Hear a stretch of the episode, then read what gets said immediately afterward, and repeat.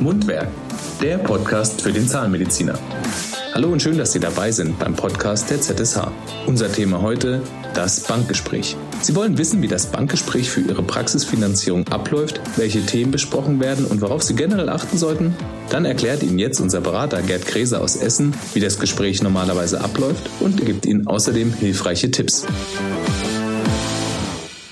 Wir haben uns Wochen und Monate lang auf Ihre Praxisgründung vorbereitet und tatsächlich ist es so, dass wir dann an irgendeiner Stelle ein Bankgespräch führen müssen.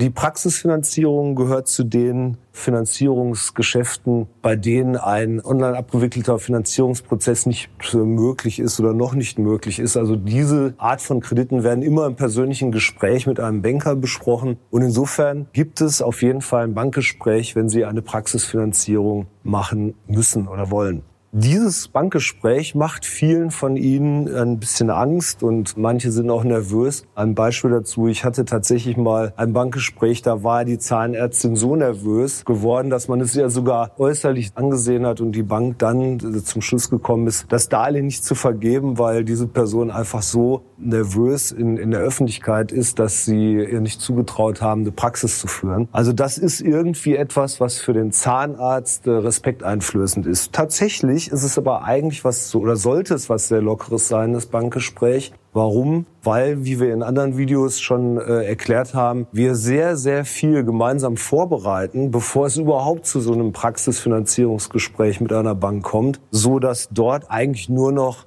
ein nettes Kennenlernen zwischen Banker und Ihnen stattfindet, einige Vermeinungen geklärt werden und im Marginalbereich auch noch Verhandlungen geführt werden müssen. Gut. Und ein guter Berater wird Ihnen das auch im Vorfeld alles erklären, so dass Sie ganz entspannt und äh, nicht nervös in dieses Gespräch hineingehen können. Wie läuft jetzt so ein Gespräch ab? Was ist äh, Gesprächsinhalt? Und auch die Frage, was wird dort noch verhandelt? In allererster Linie stellt man sich gegenseitig vor. Also Sie lernen Ihren zukünftige Bank und den Banker zum ersten Mal kennen. Der lernt Sie kennen. Und da dieses Praxisfinanzierungsgeschäft, ich komme gleich später nochmal darauf, ein Vertrauensgeschäft Geschäft ist, bei den Sicherheiten werden Sie das gleich erkennen, ist es für den Banker enorm wichtig, Sie als Person mit Ihrer Idee, was Sie da vorhaben, in der Praxis einmal kennenzulernen. Und dafür ist dieses Gespräch eben auch da. Insofern starten wir auch meistens damit, dass Sie einfach erstmal erzählen, was haben Sie da vor? Also zum Beispiel, ich will eine Praxis übernehmen in meiner Stadt oder meinem Stadtteil, weil ich schon immer selbstständig werden wollte und diese Praxis diese oder jene Vorteile hat und ich sie in der und der Art weiterentwickeln werde. Sie erzählen einfach dem Banker das, was Sie vorhaben, in eigenen Worten, obwohl wir das ja im Vorfeld schon, Stichwort Finanzierungsvorbereitung, bereits schriftlich gemacht haben. Aber es gehört halt dazu, dass er einen persönlichen Eindruck bekommt.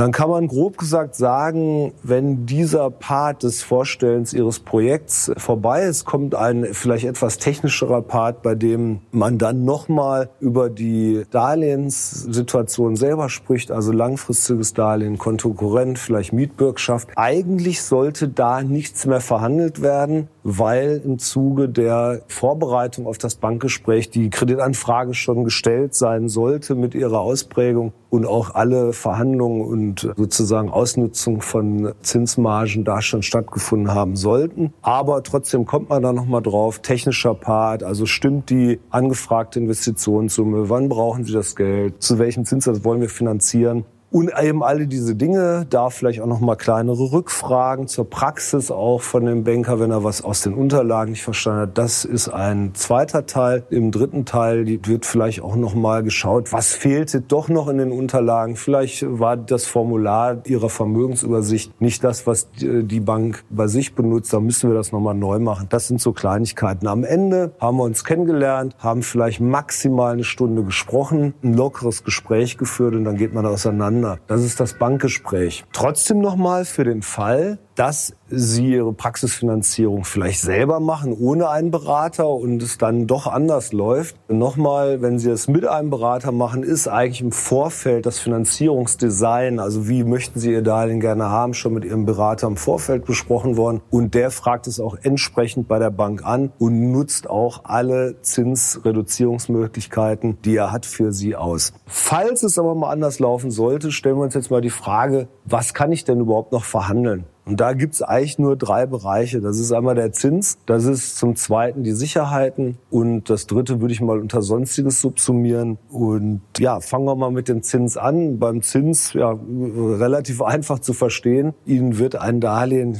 machen wir ein Beispiel, 500.000 Euro, Laufzeit 15 Jahre zu zwei Prozent angeboten, nur mal so als Beispiel. Dann könnte man ja mal versuchen, den Zins zu reduzieren, die Bank mal zu fragen, ob sie denn nicht die Möglichkeit hat, statt zwei Prozent nur 1,8 Prozent zu verlangen. Also insofern kann man da sozusagen nochmal ansetzen. Aber nochmal, im Grunde genommen ist da Vorbereitung alles. Also einfach nur die Frage zu stellen und dann zu hoffen, der Banker sagt dann, ja, das kann mal passieren im kleinen Umfang. Tatsächlich findet aber das ganze Rating ihrer Person und so weiter im Vorfeld schon statt und das wiederum hängt natürlich auch von den eingereichten Unterlagen ab. Zweiter Punkt sind die Sicherheiten. In der Regel geht es hier darum, dass Sie den Todesfall in Höhe der Darlehenssumme absichern müssen. Das wird immer der Fall sein, also das ist auch nicht wegzudiskutieren. Sie müssen die Abtretung Ihrer KZV-Ansprüche an die Bank unterschreiben. Auch das ist, das ist Pflicht, äh, kommen Sie nicht drum rum. Manche Banken lassen sich auch die Privatliquidation, interessant, da steht dann immer drin, aller Patienten mit den Anfangsbuchstaben A bis Z abtreten. Das ist aber dann tatsächlich etwas, das können Sie getrost unterschreiben. Das ist schwer durchsetzbar, weil wir da Probleme mit der DSGVO, der Datenschutzgrundverordnung haben. Und ich glaube, die Banken sind auch schon dabei, das nicht mehr zu machen. Eine weitere Sicherheit, die Standard ist, ist die Raumsicherungsübereignung ihrer Praxis. Also solange das Darlehen da ist, gehört der Insolvenzfall theoretisch der Bank tatsächlich auch die Praxis, also der Verkaufserlös oder die Gegenstände, die in der Praxis drin sind. Also insofern Standardsicherheit, Raumsicherungsübereignung und Verkaufserlös Praxis, je nachdem, was jetzt greift. Aber die Frage war ja, was sind die Spielräume? Naja, dann gibt es gerne, was sehr, sehr gerne genommen wird, ist bei verheirateten Zahnärzten die Ehegattenbürgschaft. Und da muss sich jetzt jeder mal fragen, ist das gut oder schlecht für mich? Will ich das oder nicht? Dazu habe ich und ich würde auch mal sagen, die allermeisten Berater, Kollegen von mir die Meinung, dass wenn wir das nicht dringend machen müssen, dann sollten wir das auch nicht tun. Weil warum sollten wir Ihren Ehegatten, Ehepartner in eine gewerbliche Finanzierung mit involvieren, der damit ja eigentlich gar nichts zu tun hat und vielleicht auch nichts zu tun haben will? Also das ist zum Beispiel etwas, da haben wir Spielraum. Da können wir auch der Bank ganz klar mal sagen, nee, also das machen wir nicht. Und wenn Sie darauf bestehen, suchen wir uns halt eine andere Bank. Insofern generell an der Stelle ein Stichwort, das mich dahin bringt. Das ganze Gespräch sollten Sie voller Zuversicht führen und auf gar keinen Fall ängstlich, weil eigentlich will die Bank was von Ihnen. Die kriegt nämlich dann jahrelang ihr Bestes und leider ist es aber genau umgekehrt, dass man da immer sehr ehrfürchtig ist und die besten Erfolge hat man aber, wenn man da mit geschwollener Brust reingeht, zusammen mit seinem Berater und das Gespräch dann zuversichtlich führt. Noch so ein paar Dinge kommen zwar sehr selten vor, nur dass sie mal unerwähnt sind. Manche Banken gab es schon mal, wird es immer weniger, aber die koppeln schon mal gerne Geschäfte so nach dem Motto, wenn sie das Darlehen bei uns machen, dann müssen sie zum Beispiel auch die Risikolebensversicherung auch in unserem Haus abschließen und sowas. Äh, hier möchte ich Ihnen so viel verraten, dass das gar nicht erlaubt ist. Also insofern auf sowas müssen Sie sich nicht einlassen. Gekoppelte Geschäfte ist äh, etwas, was man leicht umgehen kann. Also insofern einfach sagen, will ich nicht, ich möchte mir meine Versicherung, die zu dem Darlehen nachher irgendwie dazugehört, selber aussuchen. Kein Problem. Ein letzter wichtiger Punkt, den ich unbedingt berücksichtigen würde, ist der, dass wir das Bankgespräch protokollieren sollten, schriftlich. Also was wurde da besprochen? Die wesentlichen Punkte. Zinssatz, Laufzeit, welches Kreditvolumen, wie viel Kontokorrent, äh, also alle diese Dinge, welche Sicherheiten wurden besprochen. Und zwar aus folgendem Grund ob Sie es glauben oder nicht, aber so ungefähr jeder fünfte Kreditvertrag, der Ihnen anschließend zugeschickt wird, enthält Fehler. Ein Beispiel dazu, gar nicht lange her, wir hatten im Bankgespräch, das ging um eine Praxisübernahme, einen Kontokorrent-Zinssatz besprochen von 6,95 Prozent, wenn ich mich richtig erinnere, sind dann aus der Bank rausgegangen. Einige Wochen später hatte die Bank die Entscheidung getroffen, hat die Kreditverträge zugeschickt und da stand dann eben drin Zinssatz für den Kontokorrent, ich glaube 11,95. Und das kommt tatsächlich häufig vor. Oder Sie besprechen, wir machen keine Ehegattenbürgschaft und dann ist doch eine Ehegattenbürgschaft drin. Es wäre ganz gut, wenn man weiß, was habe ich an dem Tag besprochen. Und dafür ist zum Beispiel auch der Finanzberater zuständig. Dann können Sie sich auf das Gespräch mit dem Banker, das Kennenlerngespräch konzentrieren. Der Finanzberater, also ich in dem Fall oder andere Kollegen, würden das Gespräch protokollieren, um dann nachher Fehlerquellen zu entdecken, wenn die Kreditverträge zugeschickt wurden.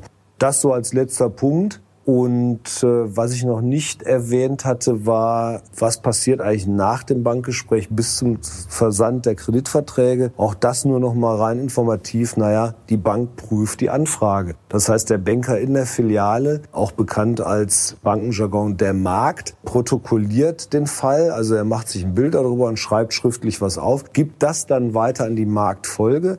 Die Marktfolge sind Leute, die Sie nie kennenlernen werden, mit denen Sie nie sprechen werden. Die sind bewusst getrennt vom Markt, Markt, Marktfolge. Die gucken sich den Fall auch nochmal an, rein vom Papier. Stichwort Unterlagen, die müssen halt richtig gut sein, damit die Marktfolge das auch versteht und es schlüssig ist. Die schauen auch nochmal drauf, wenn die auch Ja sagen, dann haben wir Markt, der Ja gesagt hat, also der Banker in der Filiale, Marktfolge. Und dann wird die Kreditentscheidung hoffentlich positiv entschieden und Ihnen dann der Kreditvertrag hoffentlich fehlerfrei zugeschickt.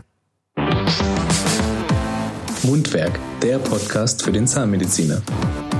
Das war's zu unserem heutigen Thema, das Bankgespräch.